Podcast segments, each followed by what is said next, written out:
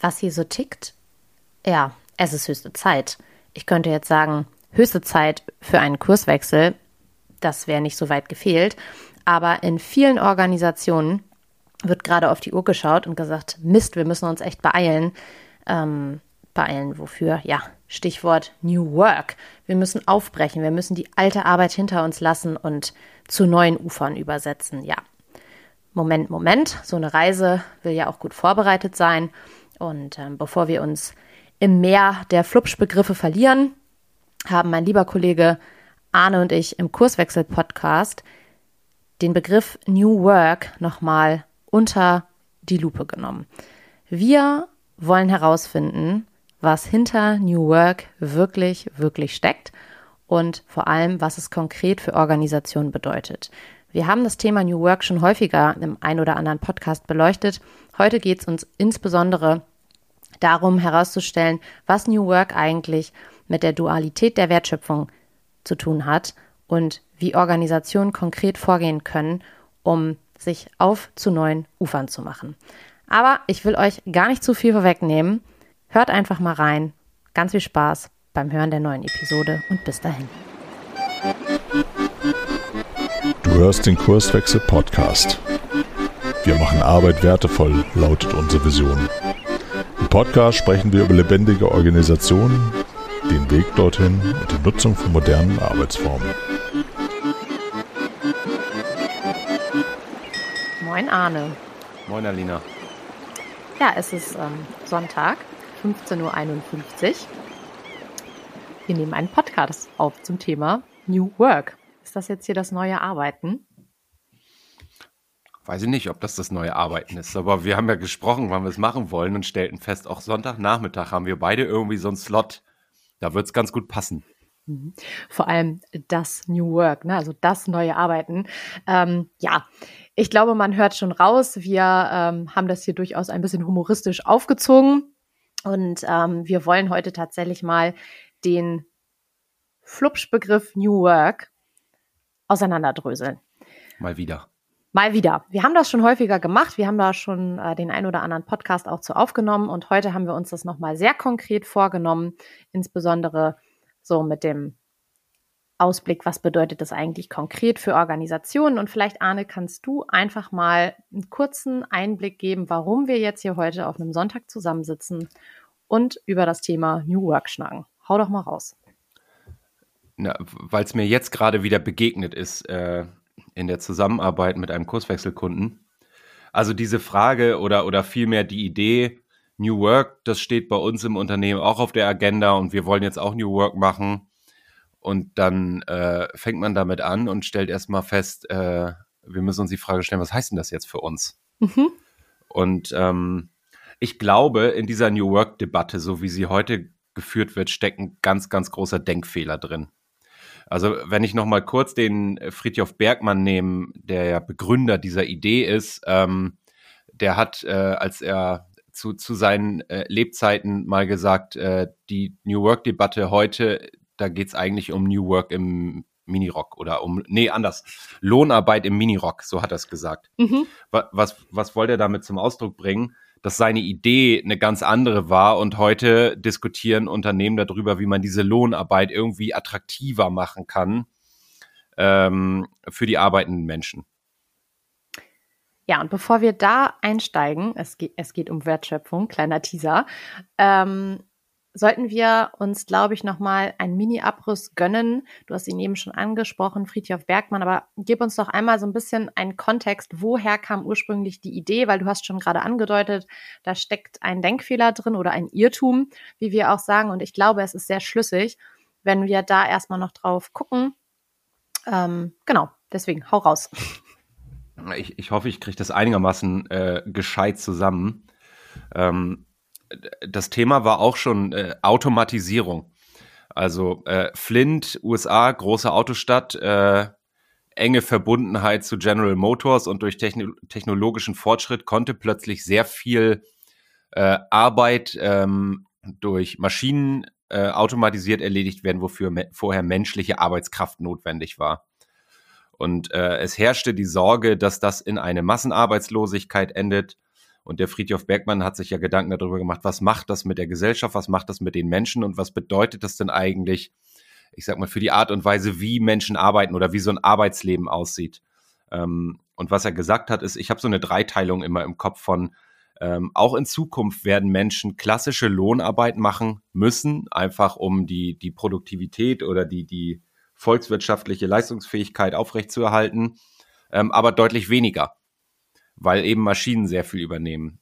Und ähm, dann hat er auch schon gesehen, dass die, dass Technologie möglicherweise dazu führen wird, dass äh, wir als Menschen, er sprach von Hightech Self-Providing, uns ähm, über vielleicht Häuser, die sich energetisch selbst versorgen. Er hat 3D-Druck schon angesprochen, ähm, ne, ne, dass wir sehr vieles selber herstellen können. Und das Dritte war, dass er gesagt hat, Menschen werden ähm, sehr viel mehr Zeit haben, weil sie nicht mehr so viel für Arbeit gebraucht werden. Und mit dieser Zeit ähm, müssen Menschen sich die Frage stellen, was sie, und jetzt kommt dieses Zitat, ähm, was häufig äh, benutzt wird, wirklich, wirklich wollen. Mhm. Also neben der klassischen Lohnarbeit, die er ja häufig beschrieben hat, als etwas, das Menschen wie eine milde Krankheit empfinden. Mhm. Und da steckt ja auch schon so die Einladung zum Irrtum drin, ne? Denn dieser Satz, äh, legendär von Friedhof Bergmann, ähm, wird heute in einem ganz anderen Kontext gebraucht. Und zwar dieses, was Menschen wirklich, wirklich wollen im Arbeitskontext. Und da meinst du jetzt, steckt quasi dieser große Irrtum drin, korrekt? Ja, das ist die Lohnarbeit im Minirock. Mhm. Also, und ich, ich glaube, der große Irrtum, der da drin steckt, ist dieses ähm, Arbeit ist scheiße und Menschen müssen dazu verführt werden zu arbeiten, sonst würden sie es nicht tun. Ähm, und gerade, ich, ich mache noch einen, eine, einen ergänzenden Gedanken vielleicht, ähm, in ein, wo, wo für viele Unternehmen das Thema Fachkräftemangel eine große Rolle spielt in einem Arbeitnehmermarkt haben viele Unternehmen äh, gerade die Sorge, wenn wir nicht New Work machen, also ähm, die, die Arbeit attraktiver, dann werden die äh, Arbeitskräfte, die wir so dringend brauchen, sich nicht für unser Unternehmen, sondern für die Wettbewerber entscheiden. Und deshalb wird ganz, ganz viel Glücksbewirtschaftung betrieben. Ähm, diese ganze Kickertisch, Kaffeemaschine, bunte Sesselgeschichte haben wir schon häufig diskutiert und ich glaube, das geht am eigentlichen Thema vorbei. Genau, also in der Kurzform, ähm, wenn man das nochmal aufgreift, steckt da ganz schnell so diese, ja, wie kann ich das formulieren? Wie installieren wir als Organisation Fluchtverhinderungssysteme, damit uns die Leute hier nicht abhauen? Und das leitet ja eigentlich auch relativ gut zur nächsten Frage über. Denn warum wird denn in den meisten Organisationen gerade jetzt so viel nach New Work geschrien? Was glaubst du? Was beobachtest du auch?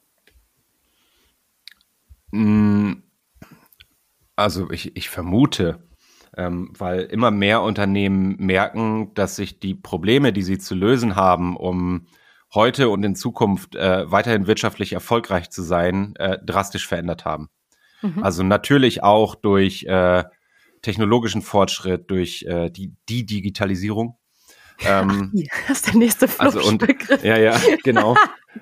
naja, aber durch, durch so Konsumentenverhalten, dadurch, ja. dass wir eigentlich durchglobalisiert, global vernetzt sind und sich ähm, ganz einfach äh, die, die Rahmenbedingungen der Arbeits- und Wirtschaftswelt so schnell und mit so großer Wucht verändern, dass Unternehmen feststellen, wir müssen uns sehr, sehr schnell mitverändern und dafür brauchen wir einfach gute Leute, die das können ähm, die für uns die so wichtigen Innovationen bringen. Und deshalb ähm, ist New Work wahrscheinlich mal wieder ein großes Thema für viele Unternehmen. Mhm.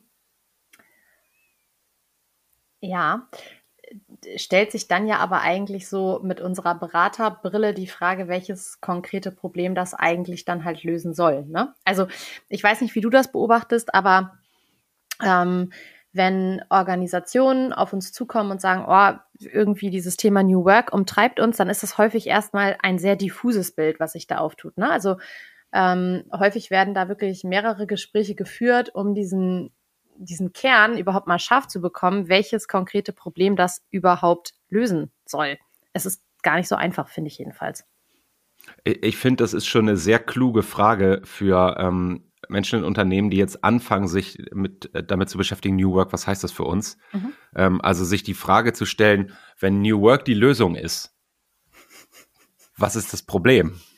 Gib mir mein Problem und, zurück, nein. Äh, ja, genau, weil also, also New, New Work betreibe ich ja nicht aus reinem Selbstzweck.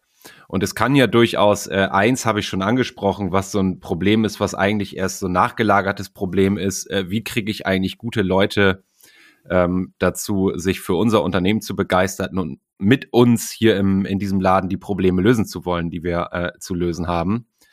Und da ist, jetzt komme ich nochmal zu dem Denkfehler und den finde ich äh, fundamental und ganz schrecklich eigentlich, dass ähm, ich, ich, ich weiß, das ist jetzt fast eine pauschale Unterstellung, aber mit dieser Annahme, ähm, Menschen finden Arbeit scheiße und wir müssen sie verführen und wir müssen für sie sorgen, dass sie gesund sind, dass sie motiviert sind ähm, und so weiter, wird also mit diesen Grundannahmen wird die Frage nach New Work gestellt. Und dann ist man bei ähm, all diesen ganzen Dingen, die da installiert werden, diese Fluchtverhinderungssysteme, die Arbeit schöner machen, der Bergmann sagt äh, Lohnarbeit im Minirock, die aber mit, der eigentlichen Arbeit, die Menschen im Unternehmen äh, machen, äh, gar nichts zu tun haben. Mhm. Ja, und das äh, leitet ja auch wiederum über, ne, wenn wir, du hast es eben schon in einem Nebensatz auch angedeutet, es geht ja darum, dass sich Organisationen auch anpassen an eine Umwelt. Ne? Also wenn wir davon ausgehen, dass New Work ein bestimmtes Problem lösen soll, dann müssen wir erstmal dieses Problem scharf stellen. Und wenn es natürlich eine neue Arbeit gibt, dann gibt es im Vergleich dazu auch eine alte Arbeit. Und der geneigte Hörer, die geneigte Hörerin wird wissen, wir als Kurswechsler sind natürlich relativ penibel mit Sprache. Und ich glaube, wenn wir diesen, diesen Begriff New Work weiter auseinanderdröseln wollen, dann müssen wir nochmal für uns rausstellen, warum ist das denn überhaupt wichtig, dass wir neu zusammenarbeiten? Also, ne, welches Problem löst das? Und wie sieht das im Vergleich zu vielleicht auch eher einer Zusammenarbeit aus, die früher mal funktional war? Denn wir wollen ja mhm. nichts kaputt reparieren, auch als Organisationsentwickler nicht, sondern wir wollen ja wirklich gucken, okay, wie kriegen wir ähm, Organisationen so weit irritiert, als dass wir daraus eine lernende Organisation machen können, in Anführungszeichen jetzt. Mhm. Na, wenn, wenn, vielleicht sage ich es mal so, wenn früher der, der Spruch galt, Dienst ist Dienst und Schnaps ist Schnaps, mhm. ähm, dann kommt das ja irgendwo her, weil für die äh, so im Industriezeitalter die tayloristischen Organisationen, für die war die größte Herausforderung, wie kriegen wir möglichst effizient standardisierte Produkte einfach in einen Massenmarkt gespült. Ich musste mir um die äh, Kundenbedürfnisse eigentlich keine große Gedanken machen, weil es Verkäufermärkte gab. Ähm, und da sprach der Taylor ja immer von dem Fair Deal, also der wusste, das ist hier nichts, wo du deine Selbstverwirklichung findest, wenn du äh, acht oder zehn Stunden am Tag am Fließband steht, stehst, aber du kriegst ein faires Gehalt dafür, äh, dass du quasi all deine menschlichen Bedürfnisse mal außerhalb des Werksgelände hältst und sie in deiner Freizeit verwirklichst. Heute sieht das anders aus. Heute haben wir wieder enge Märkte, Kunden, die in, einem, in der digitalen Wirtschaftswelt oft mit drei Klicks beim Wettbewerb sind. Und jetzt muss ich wieder gucken, ähm, wie kriege ich eigentlich ähm, Produkte und Dienstleistungen hergestellt, die wirklich Kunden begeistern und Kunden zufrieden machen. Und das ist, geht nicht mehr um die äh, immer wieder gleiche Problemlösung, sondern immer wieder aufs Neue herauszufinden, was bedeutet das für uns, diesen Markt gut bedienen zu können. Und dafür brauche ich wieder, ähm, der Gerhard Wohland sagt immer, die Reintegration menschlicher Potenziale in die Wertschöpfung. Also mhm. will heißen, wo früher Ideen und Kreativität gestört haben, bei den Routinetätigkeiten, da brauche ich sie heute wieder, um gute Lösungen herzustellen. Mhm. Genau, weil sich ähm, die Anforderungen des Marktes auch einfach verändern. Ne? Also die, die Problemtypen, wir kommen da ja auch häufig eben mit der Unterscheidung von komplizierten Problemen und komplexen Problemen um die Ecke. Und für komplexe Probleme brauche ich, ähm, das ist auch, denke ich mal, weitestgehend bekannt, einfach Menschen, die ein gewisses Talent haben, um natürlich auch Ideen erzeugen zu können. Ja, ähm, Stichwort Kreativität, Ideen und Co. sind wir auch ganz schnell bei diesem Thema Purpose. Ne? Ich sage dazu ja manchmal so ganz platt, die Purpose-Sau, die auch durchs Dorf getrieben wird. Du, du zeigst einmal mit deiner Hand auf, was denn? Ga ganz kurz, weil ich, ich glaube, wir haben, wir haben das gut auf den Punkt gebracht gerade. ähm, wo, wo, warum New Work, also diesen, diesen Denkfehler. Mhm. Ähm, wenn, wenn wir sagen, wir brauchen für, für komplexe Probleme braucht es Menschen mhm. für komplizierte Prozesse. Ähm, und wenn ich als Unternehmen jetzt die Frage stelle, was, äh, was müssen wir denn tun, um uns zukunftsfähig aufzustellen, dann heißt das für all diese komplexen Probleme, die von außen angeliefert werden, muss ich Rahmenbedingungen herstellen, in denen Menschen sich wieder mit ihren Potenzialen einbringen können. Und die allermeisten Unternehmen sind aber nach wie vor ja so aufgestellt, wie der Taylor das formuliert hat. Oben wird gedacht, unten wird gemacht, funktionale Abteilung und so weiter, Planung, Budgetierung, dieses ganze Zeug. Ähm, und wenn wir jetzt über New Work sprechen und fragen, wie können wir es irgendwie attraktiver für die Menschen machen, dann habe ich da gar nichts gegen, gegen bunte Sessel und leckeren Kaffee und Gratisobst und so weiter.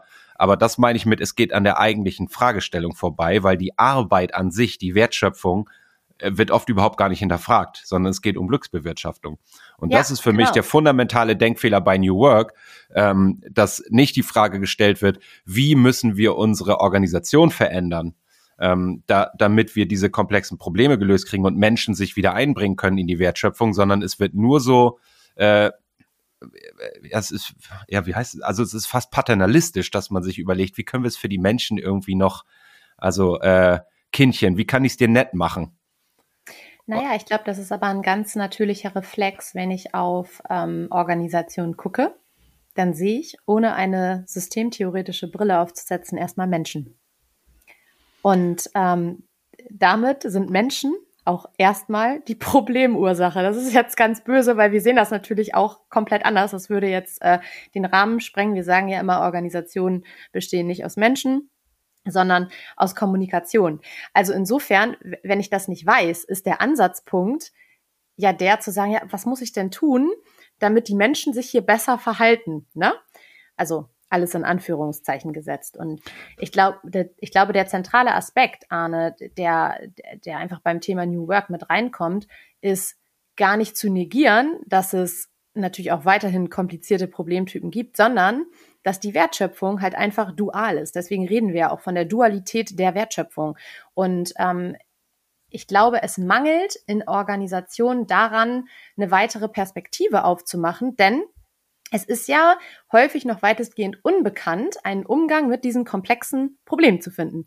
Also, wenn ich ein komplexes Problem habe und es ist mir nicht bewusst, dann schmeiße ich erstmal Methodik da drauf, die ich kenne aus der Vergangenheit. Und das ist meistens mit, also Methodik, Prozess und Co., was super toll zu einem komplizierten Problem passt, aber nicht zu einem komplexen. Und dann verwussel ich mich.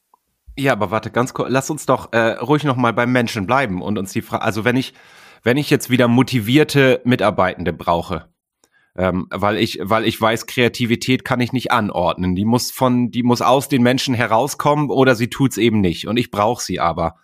Ähm, und ich stelle mir die Frage, was motiviert Menschen denn eigentlich? Und das wissen wir ja sehr gut aus der, aus der Forschung zur, zur Motivationspsychologie und so weiter. Dann ist es immer die Arbeit selbst. Also äh, selbstbestimmt und sinngetrieben zu arbeiten, sagen wir häufig. Also das Gefühl zu haben, das, was ich hier tue, ist nicht für die Tonne, sondern ich erkenne, dass das nützlich ist, was ich hier mache. Also ich gehe abends nach Hause und habe das Gefühl, Mensch, heute haben wir, habe ich oder haben wir als Team echt ein Problem gelöst für einen Kunden, der jetzt zufriedener ist. Und, und das ist es ja. Also, wie kann ich den Menschen Rahmenbedingungen zur Verfügung stellen, in denen sie endlich wieder eine geile Arbeit machen können? Ähm, und meinetwegen danach zusammen mit dem Team, äh, mit der Fritz Cola oder dem Latte Macchiato. Wir kriegen keine Werbung irgendwie bezahlt übrigens by the way, aber es, mir fielen gerade diese Kühlschränke ein, die häufig Just stehen, wo dann ja ja genau, ja. also wo dann wo dann irgendwie leck so und dann finde ich alles fein, dass man abends ja. noch mal irgendwie auf ein Bier mit dem Team geht und so ist mir auch wichtig so Teaming und so weiter. Aber äh, was mir noch wichtiger ist, es geht darum äh, Arbeit wieder so zu gestalten, ähm, dass was Gutes dabei rauskommt, weil das ist das, was Menschen zufrieden macht.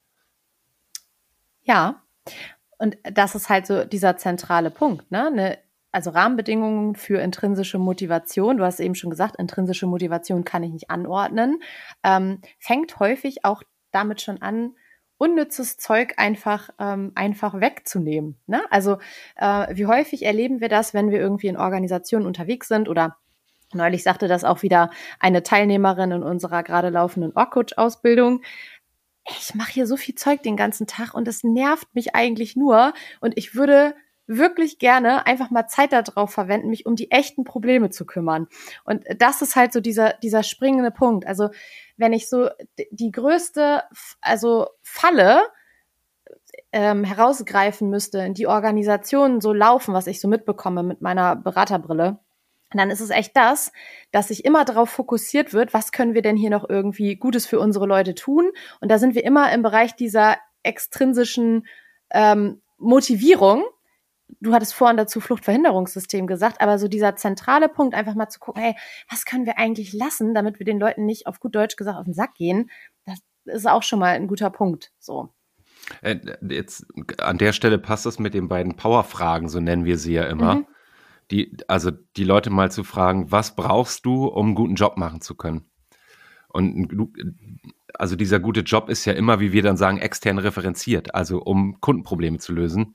Und auf der anderen Seite und fast noch viel wichtiger, das hast du ja gerade angesprochen, was hält dich aktuell davon ab?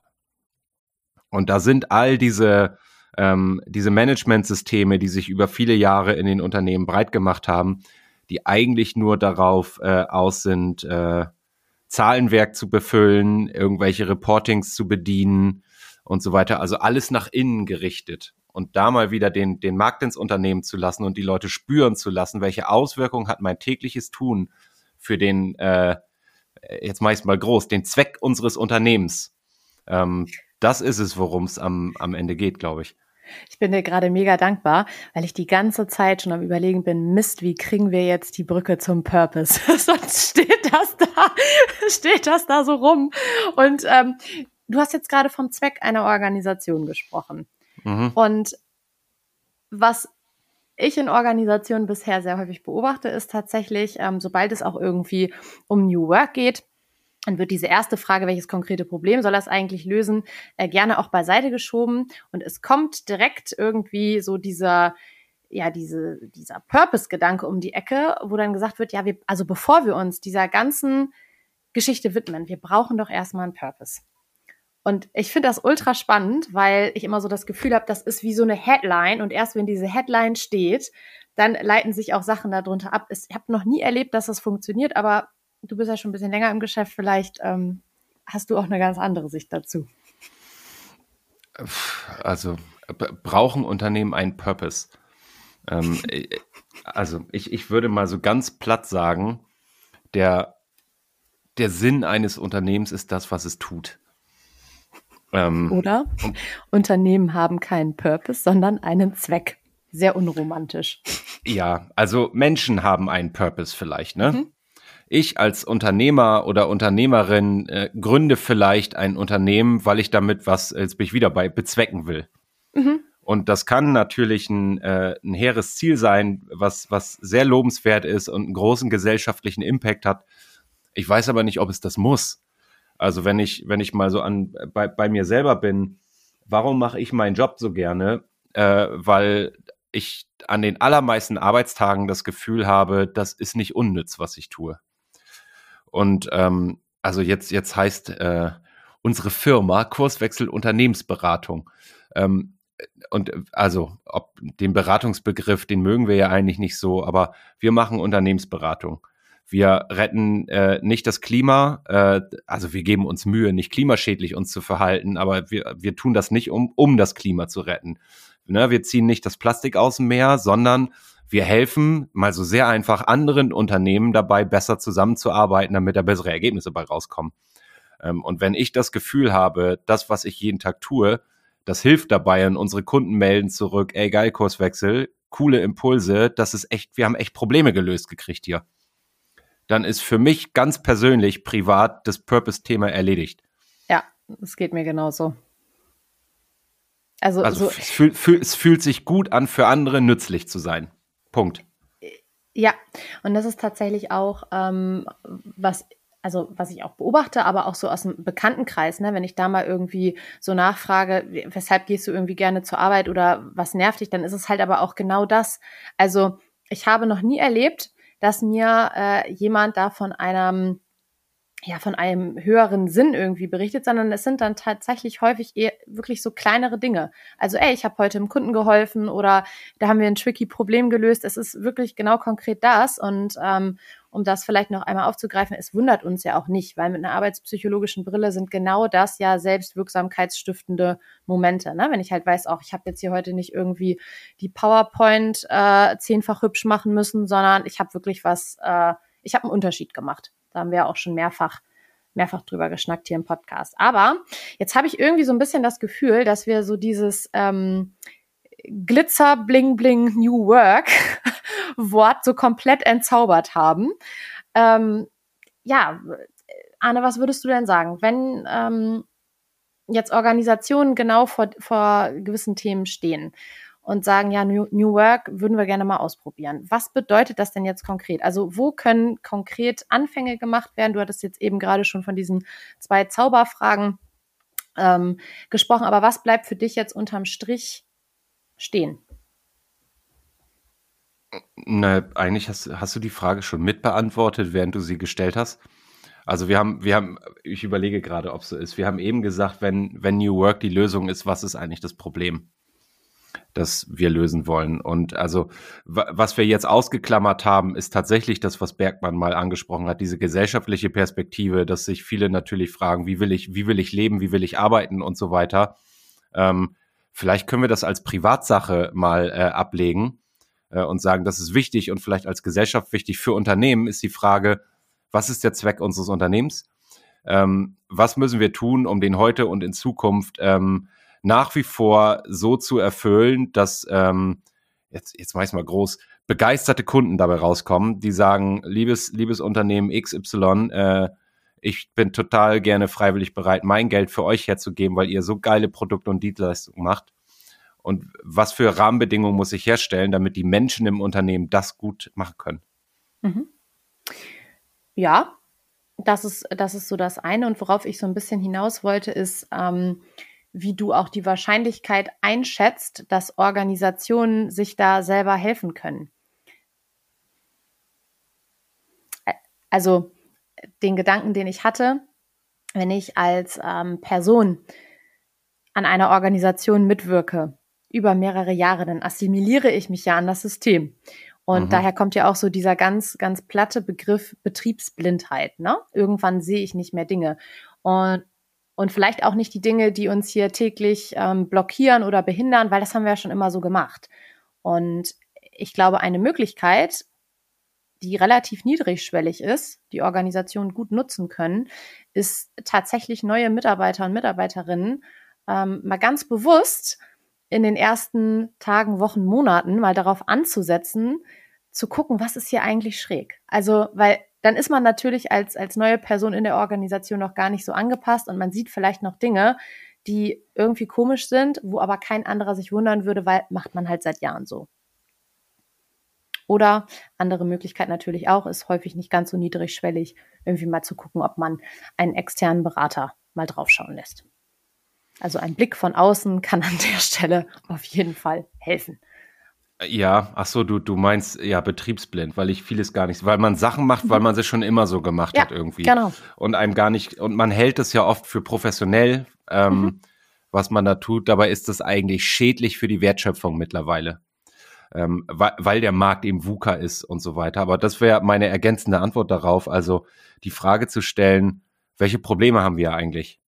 Und ähm, dann mal auf die Suche zu gehen, wo ist das Problem hinter dem Problem? Also warum bereitet uns äh, dieses Thema oder dieser Aspekt gerade so große Schwierigkeiten? Und dann mal äh, hinzugucken, was machen wir eigentlich, was ursächlich dafür verantwortlich ist, dass diese Probleme immer wieder auftauchen. Und dann vielleicht auch mal ein Experiment zu fahren und zu überlegen, was wäre denn, also eine Hypothese aufzustellen, mhm. wenn wir es anders täten, ähm, mhm dann wäre das Problem plötzlich weg und sich dann mal einen Teil der Organisation zu suchen, wo es wirklich, ähm, also nicht Spielwiese, sondern schon wertschöpfungsrelevant, aber dann zu sagen, und jetzt machen wir das mal anders und beobachten mal, ähm, ob das unser Problem löst. Genau. Also es geht nicht darum, mal auszuprobieren, wie ähm, das nächste Grillfest selbst organisiert ähm, gestaltet werden kann, sondern es sollte tatsächlich ein extern referenziertes, sprich ein echtes Kundenproblem sein, an dem man sich da challengen kann. Genau. Und es ist jetzt ja auch bald Frühling und bei einigen steht dann immer so Frühjahrsputz an. Das ist auch was, was Organisationen ganz gut mal machen können. Mörder! Ja, Mörder ich bin echt äh, super über. Ich dachte, was kommt jetzt denn? Es ist ja auch bald Frühling. ähm, Mörderüberleitung ähm, oder auch nicht. Also Stichwort Praktikenputz. Ne? Auch da kann man irgendwie gut ja, sich mal so, so, so Routinen oder Praktiken raussuchen, wo man das Gefühl hat, äh, vielleicht stören sie mehr, als dass sie oder schaden sie mehr, als dass sie nutzen. Und genau wie du es auch gerade beschrieben hast, dann ein Experiment draufzusetzen und zu gucken, ja, ähm, was können wir stattdessen tun? Was braucht es? Woran sehen wir eigentlich, dass es jetzt hier besser läuft? Und da auch mal wirklich sehr mit der kritischen Brille drauf zu schauen. So. Ich, ich würde mal zusammenfassen. Mach mal. Ich, ich glaube, das gelingt mir vielleicht gerade sogar. Ähm, mal so sehr in a nutshell, sagt man ja. Ähm, wenn sich die Arbeitswelt und die Anforderungen aus äh, in der Arbeitsumwelt, in den Märkten und so weiter radikal und immer schneller verändern. Ähm, und das, das tun sie ja in vielen Bereichen gerade ähm, mit, der, mit der Annahme unterwegs zu sein, wir arbeiten so zusammen, wie wir es die letzten 100 Jahre auch schon gemacht haben und sind damit äh, gut aufgestellt für die Zukunft, das halte ich für naiv. Also man könnte so sehr vereinfacht sagen, neue Umwelt, neue Arbeit. Ähm, aber mir ist ganz wichtig, es geht um die Arbeit und nicht um das drumherum. Und ich habe nichts dagegen, dass das schön ist. Wahrscheinlich muss man das sogar machen, diese ganzen Benefits, weil das auch irgendwie mittlerweile gefordert wird. Aber New Work hat für mich mit Arbeit zu tun und die muss sich verändern. Ja, perfektes Schlusswort, würde ich sagen. Dann haben wir es. Arne hat mir eine große Freude gemacht. Vielen Dank und bis dann. Danke auch. Tschüss.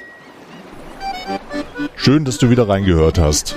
Mehr Infos zu uns und diesem Podcast findest du unter www.kurswechsel.jetzt.